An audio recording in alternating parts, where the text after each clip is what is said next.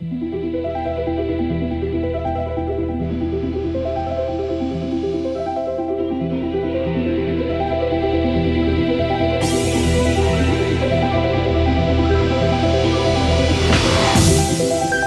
эфире передача «Ноев ковчег».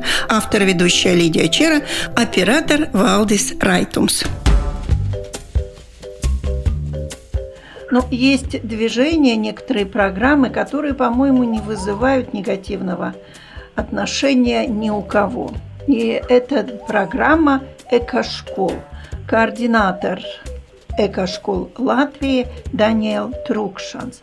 Скажите, ведь почти полтора года экошколы не занимались заочно.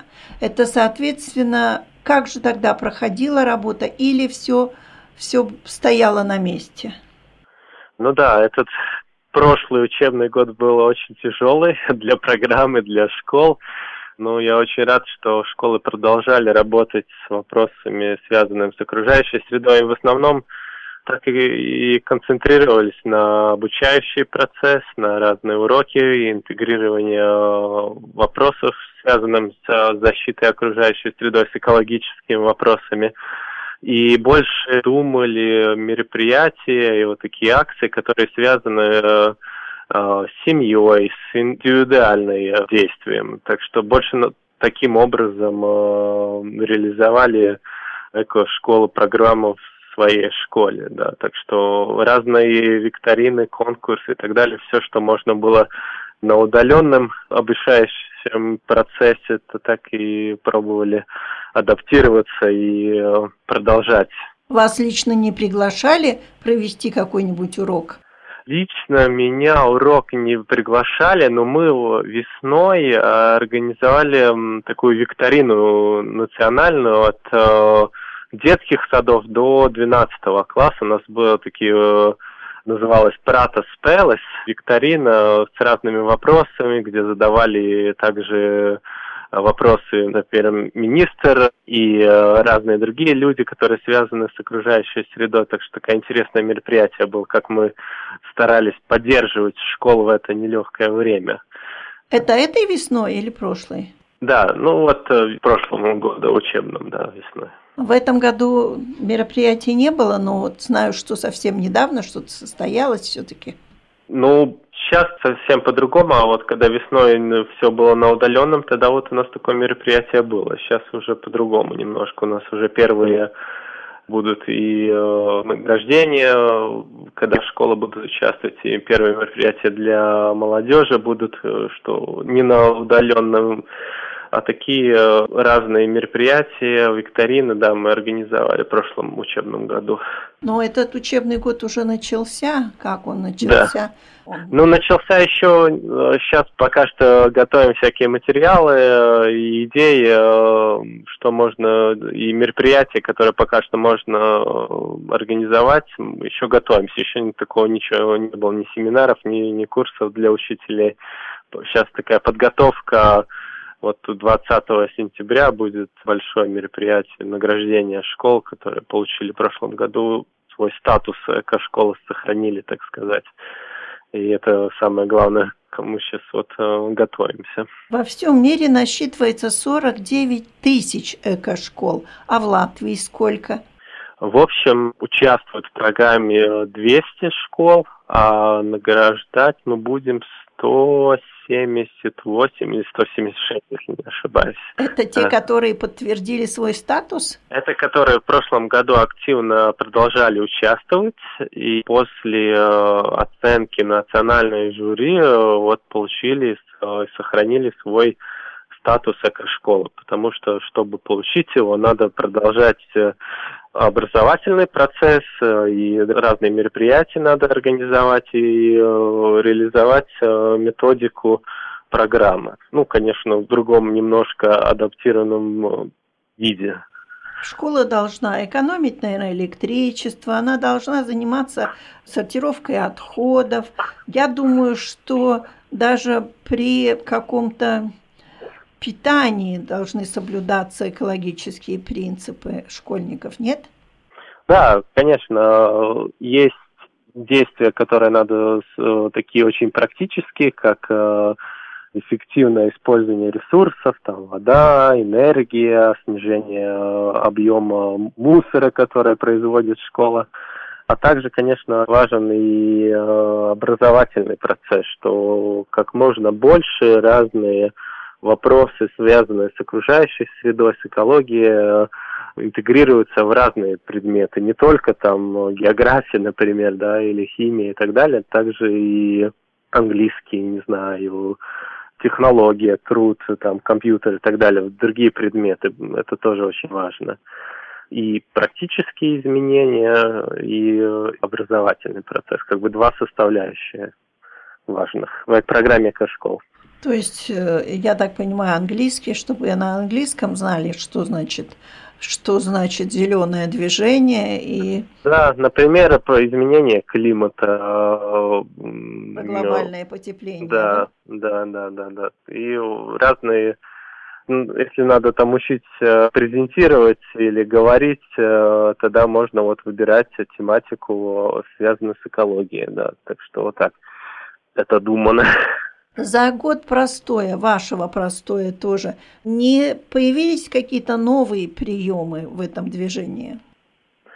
Все адаптировались, конечно, как, так как процесс в основном использовали технологии, разные, э, и также использовали, например, если раньше были вечера фильмов, которые были связаны с экологией, с, с окружающей средой, тогда сейчас это просто адаптировали и, и показывали, используя вот э, платформу, которую они используют в школе для уроков, да, и потом дискуссии. Э, ну, разные такие э, аппликации, технологические э, вещи, которые научились использовать, начали использовать для вот тоже и таких мероприятий, которые обычно организуем в ВК-школах. Ну, например, ту же самую викторину и, или конкурс эрудитов, да, использовали просто и организовали в удаленном виде, а как обычно, в, в зале и все вместе, да. Так что, ну, технологии точно это одно из таких что использовали и адаптировали для мероприятий, которые раньше, может быть, по-другому организовали. Да. Через два дня пройдет награждение эко-школ. Можете назвать уже несколько школ, которые, ну так сказать, лидируют в этой программе? Ну, если надо называть несколько школ, у нас а, с прошлого года есть новый приз, так сказать, э, статус в программе. У нас есть статус вестники. Вот сейчас не могу вспомнить Послы. слово. Да, ну как бы эко-скол вестники, да, это высший статус. И вот э, в прошлом году учебном э, еще год до этого. Первый раз получила детский сад Салукс Спридитис, и в этом году еще один детский сад школы пока еще не получили, не вышло им достичь эту самую высокую с Гулбана тоже вот получили статус послов эко-школы. Это значит, что они как э, место, куда можно ехать в гости э, и посмотреть, как работает. Но, конечно, и другие, которые получили международный приз э, «Зеленый флаг», они тоже как хороший пример для всех, кто начинает только работать в программе. Так особенно выделять никого не хочу, точно все, кто более 100 школ, 100 две школы, мне кажется, да, которые получили зеленый флаг, они хороший пример для всех, как надо в школе работать с вопросами экологии. Зеленый флаг нужно подтверждать каждый год? Да, зеленый флаг это международный приз, сертификат, который надо каждый год своими э, мероприятиями и э, работой подтверждать и получать дату. Потому что каждый год э, в конце учебного года национальное жюри оценивает, что школа достигла, какие цели выдвигала и что достигла, и тогда решает, сохранять или не сохранять статус как школы. Ну, сейчас надо очень активно действовать. Пока все школьники на месте, нужно да. проводить свою просветительскую деятельность в детских садах и в школах. Да. Хочу да. пожелать да. вам удачи. Спасибо, спасибо, да. Будем надеяться, что будет возможность, потому что Удаленно это совсем по-другому, не как когда мы на месте в школе. Так что будем надеяться, да, спасибо. У нашего микрофона был координатор Эко-школ Латвии Даниэл Трукшанс.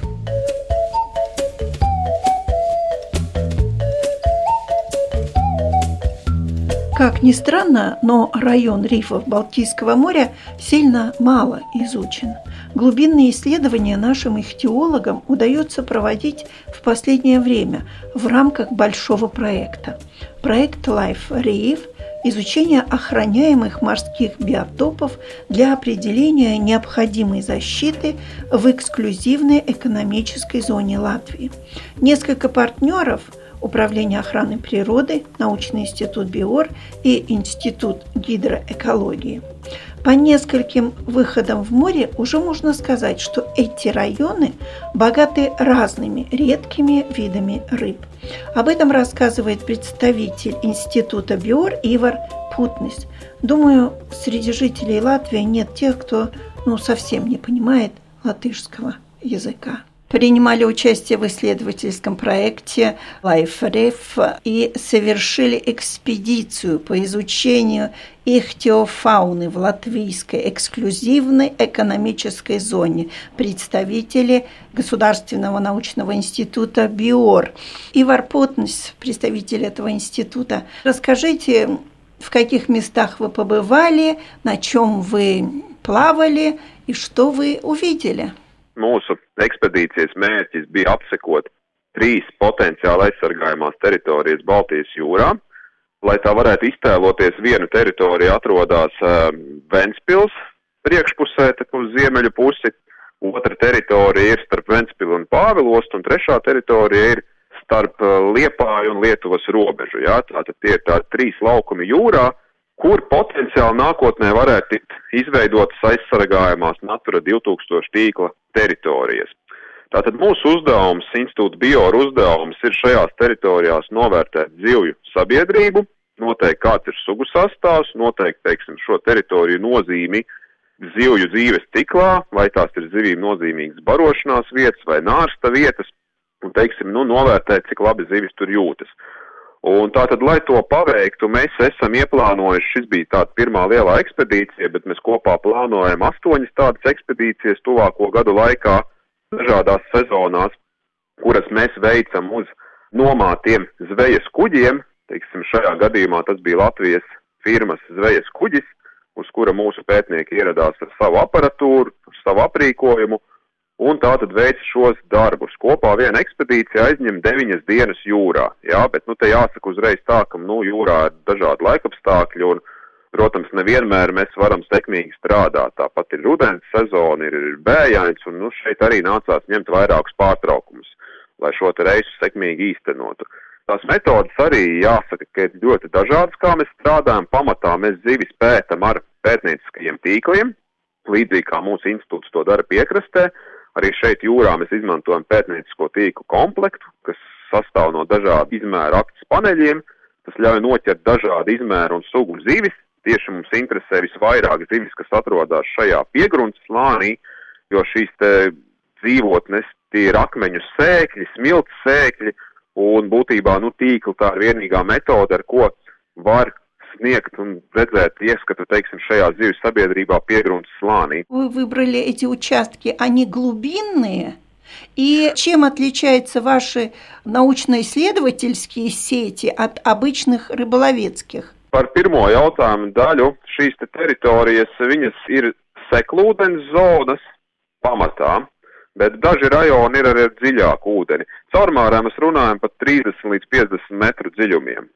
Teiksim, nu, tās ir tās teritorijas, kas pirms tam ir iepriekš veiktos pētījumos parādījušas, ka tur varētu būt potenciāli nu, šīs dabas vērtības, vērtīgas sugas, vērtīgi biotopi. Līdz ar to šī projekta mērķis ir pastiprināt, izpētīt, teiksim, šos te rajonus, lai saprastu, vai ir pamats šajās teritorijās izveidot aizsargājumās zonas. Ja? Runājot par šiem te pētnieciskajiem tīkliem, Tad, nu, ja komerces zvejniekam mēģis ir noķert, teiksim, nu, pēc iespējas lielākas zivis un lielā mērā arī, nu, šie te zvejas noteikumi limitē atsevišķām sugām šo te paturamo zivju izmēru, tad komercdzvejnieks izmanto tīklus ar noteiktu acis izmēru. Jā, tas nu, diezgan liels acis izmērs, kas nu, vairumā gadījumu neļauj noķert mazāk izmēra zivis. Tu pretim pētnieciskajā zvejā mums interesē noķert gan mazas zivis, gan lielas zivis. Tāpat mums interesē noķert dažādas sugas. Līdz ar to tas tīkls, ko mēs izmantojam, viņš atšķirās no šī komercdzvejnieka rīka ar to, ka ir ļoti dažādi acis izmēri. Lai jūs varētu iztēloties, es raksturošu, teiksim, viens šāds tīkls ir 45 metrus garš, un viņš sastāv no deviņiem dažādiem paneļiem, un katram panelim ir savs acis izmērs, un tas acis izmērs varēja no 1 cm līdz 6 cm. Nu, tā aptuveni. Paņemta. Un tas viss kopā veido deviņu dažādu acis izmēru paneļus, kas ļauj mums iegūt, teiksim, no šo te skatu zivju sabiedrībā. И сколько раз вы выбрасывали сеть? Šos te tīklus mēs kopā vienā naktī mēs izvietojām piecos dažādos punktos, un katrā punktā tika izvietot trīs šādi tīkli. Tātad kopā vienā naktī tie ir 15 šādi zvejas tīkli. Kopējais garums 675 metri, ja nemaldos. Ja? Потом уже шел анализ пойманного, да? Jā, mēs viņus izvietojam vakarā jūrā, un tad no rīta ceļam ārā uz kuģa, lasam zivis, nosakam sugu sastāvu, nu, analizējam, teiksim, šīs te sugas.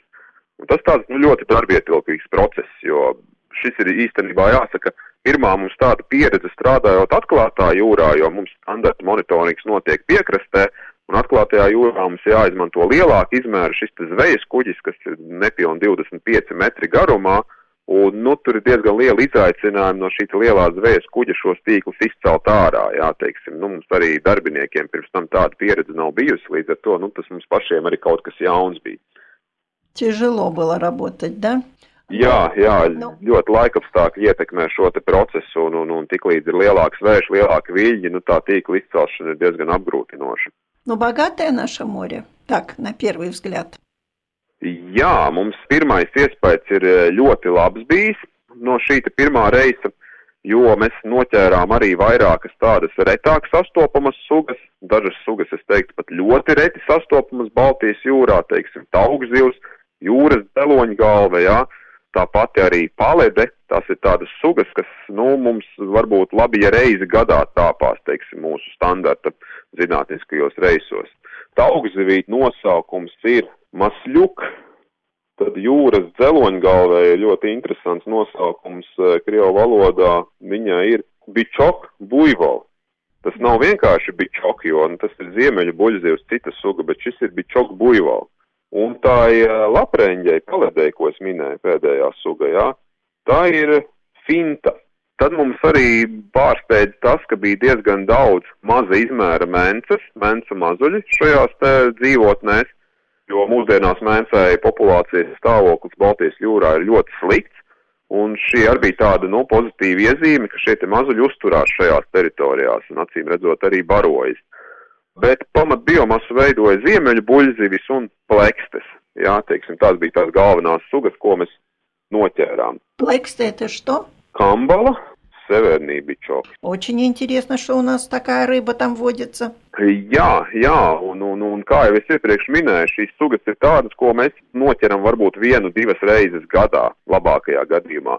Bet te uzreiz jāsaka arī tā, ka mēs iepriekš šādas teritorijas neesam apsekojuši.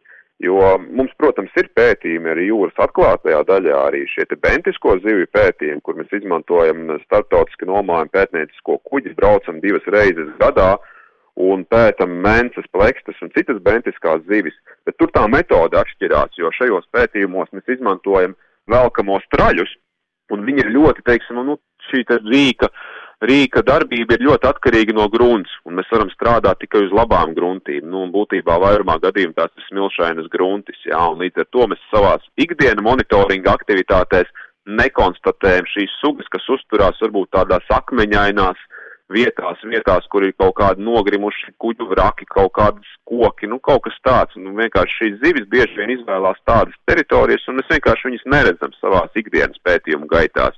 Un šis projekts mums sniedz ieskatu, teiksim, nu tieši pētīt šādas vietas, akmeņainas vietas, un, un, un šīs te sugas es domāju un ceru, ka nākamajos reisos mēs pamanīsim vēl vairāk un lielākā skaitā. Все биологи очень удивляются, что попадаются южные виды. Я имела в виду бабочки, птицы, звери какие-то, шакалы вот золотистые появились. А среди рыб наблюдаются какие-то rība južных морей? Nu, jā, uz zivīm arī to varam attiecināt, un uh, lielā mērā nu, tas ir atkarīgs arī no klimata ietekmes. Bet nu, jūras sistēmā es teiktu, ka lielākā ietekme tomēr ir ūdens apmaiņai ar Ziemeļjūru. Jo tad, kad notiek aktīva ūdens apmaiņa ar Ziemeļjūru, tad mums Baltijas jūrā iepeld arī Ziemeļjūrai raksturīgākas zivju sugas, jā.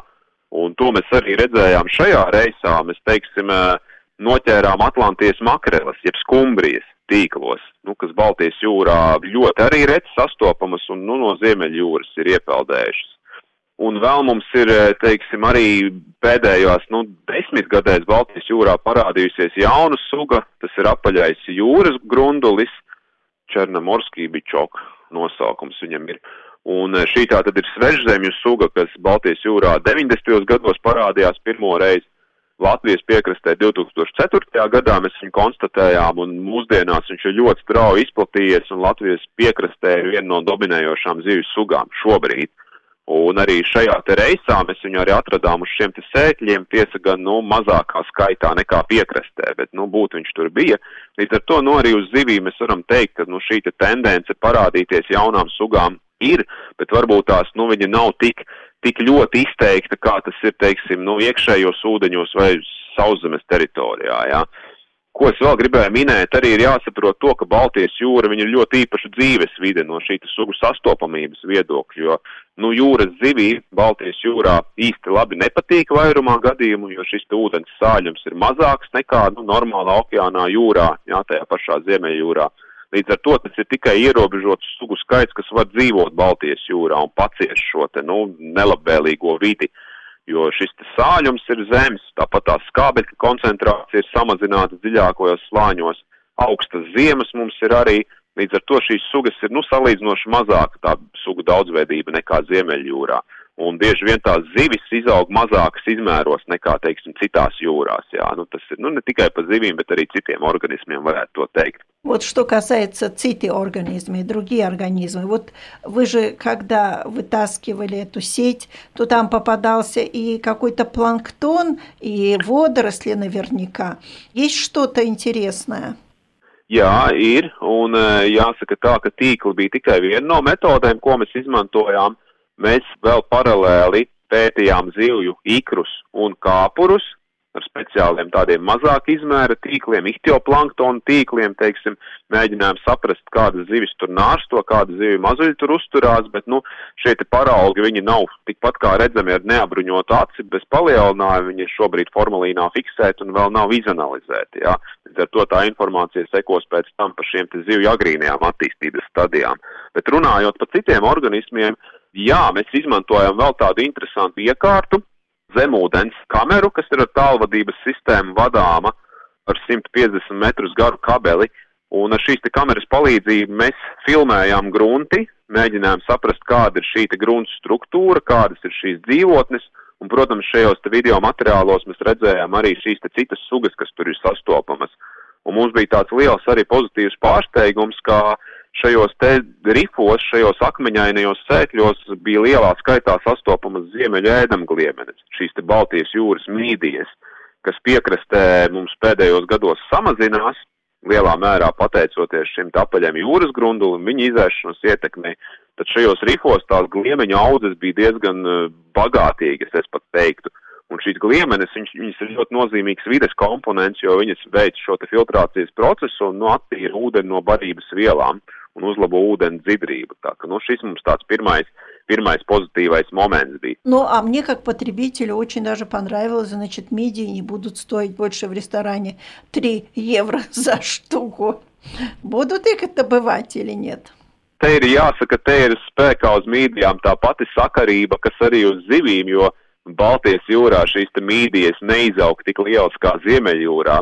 Līdz ar to nu, viņas nesasniedz varbūt tās tādu izmēru, lai būtu interesants no ēšanas viedokļa.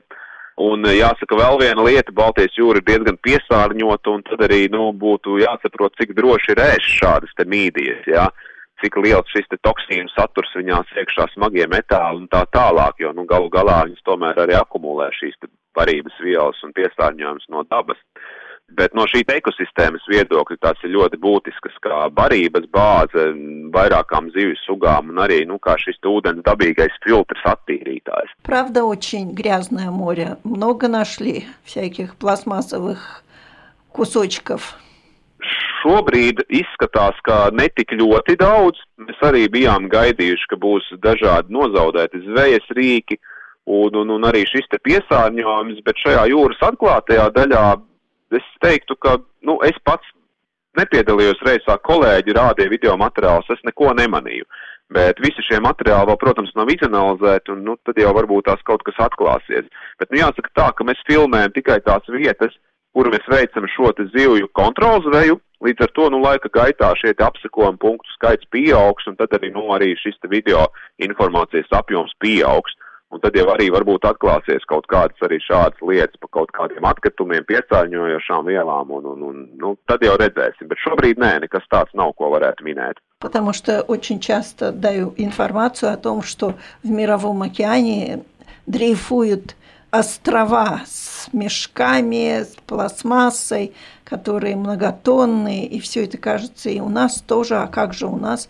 Но это же хорошо, что у нас таких островов iz athodов все-таки не дрейфует. Nu, es varu sniegt komentāru par šīm te salām. Bieži vien tas ir tāds sabiedrībā mīts, ka tās ir kaut kādas tiešām atkritumu kalni, kas peld pa jūru, okeānu un, un, un veido salas būtībā ar šīm atkritumu salām bieži vien apzīmē jūru rajons, kur ir paaugstināta plasmasas koncentrācija.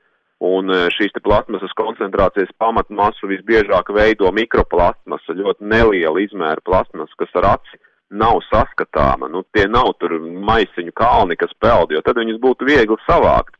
Jo vairumā gadījumu tā maza izmēra plasmasas daļiņas, kas ar aci nav redzamas un kas sakopojās atkarībā no jūru un okeānu straumēm, no šīs strānu griešanās virzieniem veidojās tāda rajona, kur šīs vielas ir, nu, lielākā koncentrācijā.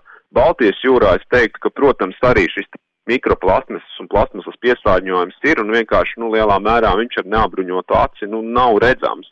Nu, līdz ar to mēs pagaidām nu, nevaram vērtēt, kāda tā situācija ir šajā jūras atklātajā daļā, bet nu, piekrastē nu, visticamāk, ka viņš ir un nu, nekur mēs no tā nevaram aizbēgt. И каково было вжиться в роль такого матроса, потому что вы же как рыбак были.